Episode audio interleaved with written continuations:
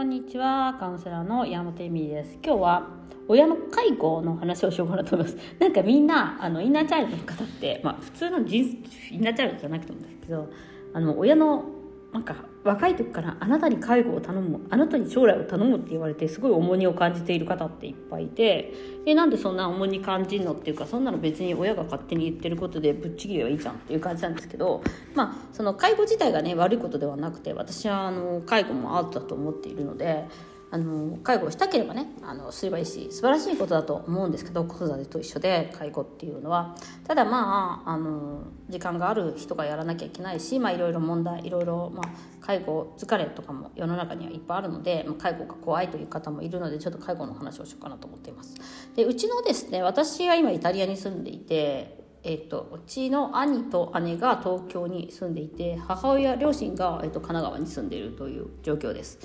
なのでえーと、うちの母親はですね、まあ、23年もうちょっと前からかな。歩けないほとんど歩けないくなっちゃったんですよ。歩けないということは買い物とかにも行けないしえっ、ー、とまあお風呂とかどうにか家の中はどうにかトイレとかは行けるんですけどすごいノロノロでなんかまあ夜とか、うん、ちょっとまああれですよねみたいな、まあ、おむつとかしなきゃいけないんじゃないかなみたいな。でもしたくねしたくないっていう。でどんどんどんどん家が臭くなっちゃったりとかするような感じの状況なんですね。でまあすればいいだけな感じですけど、まあ、プライドとかがあるから倒したくないとかそういうのもあると思うんです。でも歩けないんですよ。じゃあなんか誰が介護するんですかってなるじゃないですか。で日本えっとまあ、日本の場合っていうか父をちっとまだ同まだとか同居しているの父と一緒にね結婚しているので、えっと、父が介護をするということに日本ではなってます。え男の人介護できないじゃんみたいな感じあるじゃないですか。でもなんか男も介護できるってことになっちゃうんですよ。でもまあでも父は元気だったんで買い物とかもまあまあできてとかしていてで料理とかもあんまりできなくなっちゃうんですよね。でなんかリハビリだと思って料理しろとか言われてももうしなくなっちゃうんですよ。ある程度の時から立つのが面立てなくなっちゃうからあんまり長い間だからまあおそうめん茹でたりとかはできるんだけどなんかそれ以上の気力も体力もなくなっちゃって、まあ、食べたら食べっぱなし飲んだら飲みっぱなしみたいなのも増えてくるし、えっとまあ、家もねちょっとあっさんでいくわけですそうやって。でまあ私が何年か前かな45年前だったかな帰って、まあ、そのやばい状況に気づいたんですよ。これちょっとやばくない？みたいな。なんかご飯食べた後にそのお皿の上に新聞紙を載せてでまたご飯食べてその上にお皿を乗っけてまたその上こう新聞紙でなんか本とかがの本っていう新聞かなんかが乗っかっててみたいな。でその間になんか包丁とか食べた後の包丁とかなんか汚いし、えっと、なんかそういう感じだったんですよ。で、えっと、昔私がまあ10年以上前とかに帰る時はちゃんとちゃんと家がすごい綺麗になってて、まあ普段そんな綺麗じゃないけど多分その日はなってて、まあ、料理とかを作って待ってくれてたんですけど、まあ、なんかずっとテレビの前でじとってしてるみたいな感じだったんです。でこれはちょっとまあ精神的にもちょっとやばいのかなみたいな。でほとんどそういう人じゃなかったんですよね。昔はその帰ってくると私が帰るとごちそう作って待ってくれる。こういうの食べたかったでしょって言ったってくれる人がなんかまあなんかうんお寿司でも取る？みたいな感じだったんですね。でも別に何かをしてほしかったわけではなくてちょっとまあこれやばいやつっていうなんかゴミとかももう捨てれなくなっててなんかその炊飯器を捨てようと思ってた炊飯器がね そのままあってその開けたらそんなご飯まだ入ってたりとか なんか俺もうなんかカビだらけのご飯が入ってるとか。そういうのがやっぱやいっぱいあってえっ、ー、とそっから私が介護保険を使ってですねいろいろやるんです。でまず介護の階級みたいのがあるんでその階級介護保険12345みたいな。で結構軽いのになってるんですけどもうちょっと重いのにしてくださいって。でもそれも、ケアマネージャーっていう人と話さなきゃいけないんですよ。でケアマネージャーもいろんな種類があってなんかあの私はちょっと違う地区のケアマネに行っちゃったらなんかそのいろいろやっぱりすごいなんていうのかなこう日本だからクレームとか起きちゃいけないとかあのやっぱりその介護保険ってお金にかかってくることなんでいろいろこうこうなんかシビアな なんかすごい話なんですよね。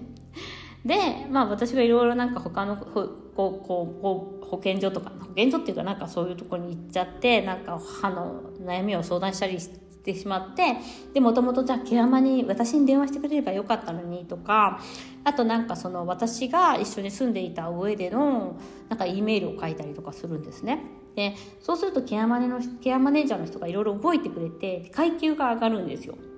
そうすると介護保険が出るようになるんです。介護保険が出るのはどういうことかっていうと、えっ、とまあえっ、と父がいるんで料理とかはしてくれないんです掃除とかは父がやれるってことになってるから。今まで100%父がそんなことしたことないからお前はそのなんか父なんてそういうふうに母親がなってもお前はそんななんかだらしないことをしててそんななそんなだらしないって言ってあの父はやんないじゃないですか。で母にすごいこう責めるみたいな。ででお前だらしないみたいな,、ね、なんかそんなだらしなくしてないでちゃんとリハビリだとはやれって言うんだけど家はぐちゃぐちゃなままだったので、まあ、その介護保険ではダメなので私がその、えーと、お手伝いさんみたいな週に1回か2回来て掃除してくれる人を無理やり頼む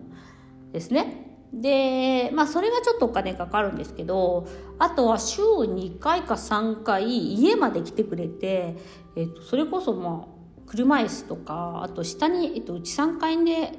ないんですよそういう何て言うのかなエレベーターかない団地に住んでるのでなんかそういうのも送迎付きでえっとそうですねそういうなデイケアホームみたいのがあるんですね。でそれもね選べるんですよ。一応3つぐらい見に行って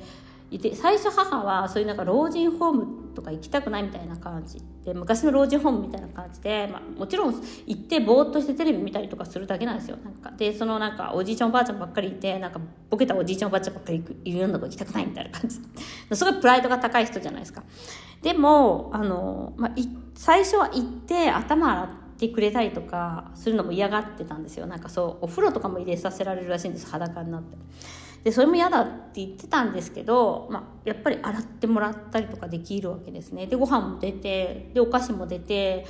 その本当に家でずっとテレビ見てたからもうあそこでもテレビ見るんですけど一応その行く帰るっていう。で人に会うから、まあ、着替えるとかなんかお化粧をするとかで、まあ、週3回ぐらい行ってんのかな。それで週1回はリハビリの先生が来るのかな。でたまに病院の先生とかも家に来てくれるんですよ。ああんまり歩けなくなると。であと何だったっけ？あ歯医者さんとかも今家に来てくれるんですよね。でもなんかそんないっぱいいろんなサービスがあっていくらかかんのっていうのが確かね本当に安いですよね。3万円とかそんぐらいなんですよ。これもしかしたら今違うかもしれないんであれなんですけど。えこんな安いんだって私思ったんですよね。その介護保険内だと。で介護保険外だとまたすごい高くなっちゃうんでリハビリとかそういうのはまた別なんですけどまあなんかそういうのがすごいいろいろやっぱり日本の介護保険ってすごく公費すごいよくできてるんですよだからもう今私がその介護するとか一緒にいても女性なんか病む病んじゃうと思うんですよね私がやったら。で私日本に帰ってやっぱ介護になっちゃうんで掃除洗濯ご飯作って食べさせてねでまだ喧嘩とかで口は達者で頭が結構しっかりしてるからおい両親は喧嘩したりとかするじゃないですかそんな状況でも。でなんかまあだからまあちょっと私でうちの場合は兄も姉もいるんでやろうと思えば姉姉がまあまあまあっていう感じでもあるけどまあ月前はコロナの前は月に1回ぐらい会いに行ったりとかしててまあそれがマックスですよね姉も家族がいるんで。で兄もそうなんですよ。兄も家族がいるから、まあ、年に1回とかしか会いに行かないと思うんですけど、まあ、でもどうにかやれるんですよ。もう歩けなくてもまあなんか食べ物とかもだからまあ、父が買ってきたりとか、まあ、お弁当を買ったりとかあとまあやっぱりそのなんか最初はうちの母はすごいなんかあの食べ物とかにもこだわりがあってこんなのお弁当なんて食べれないみたいな感じだったんですけどさすがにお腹すくんでお弁当でも OK になっていくんですよね。お弁当とかそういうなんか、うん、そういう出てくるものでも。なので、あのー、皆さんこうねいろいろ心配介護の心配するけど最終的には介護保険でどうにかなるよっていう話なんですだから親にそう言われて洗脳されなくてもよくないっていう話なんですよなんか私絶対介護しなきゃダメみたいに思なんか言われてすごい重い方がいるんですけどまず第一に介護になる状況にならないかもしれない。第二に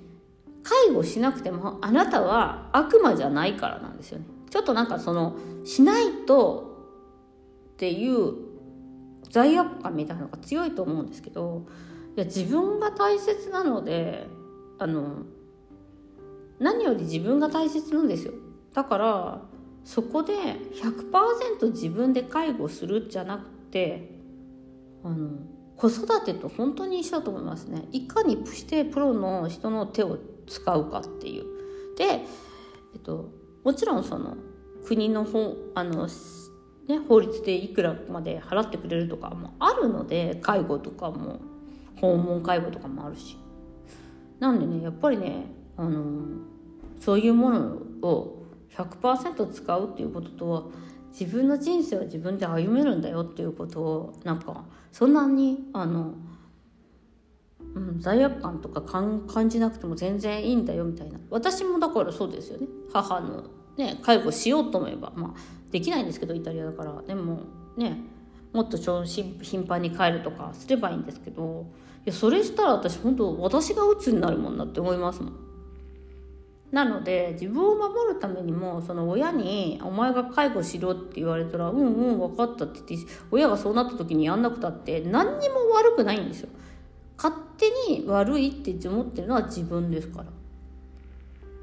なのであのここはすごいお金もどうにかなるしみんな。でね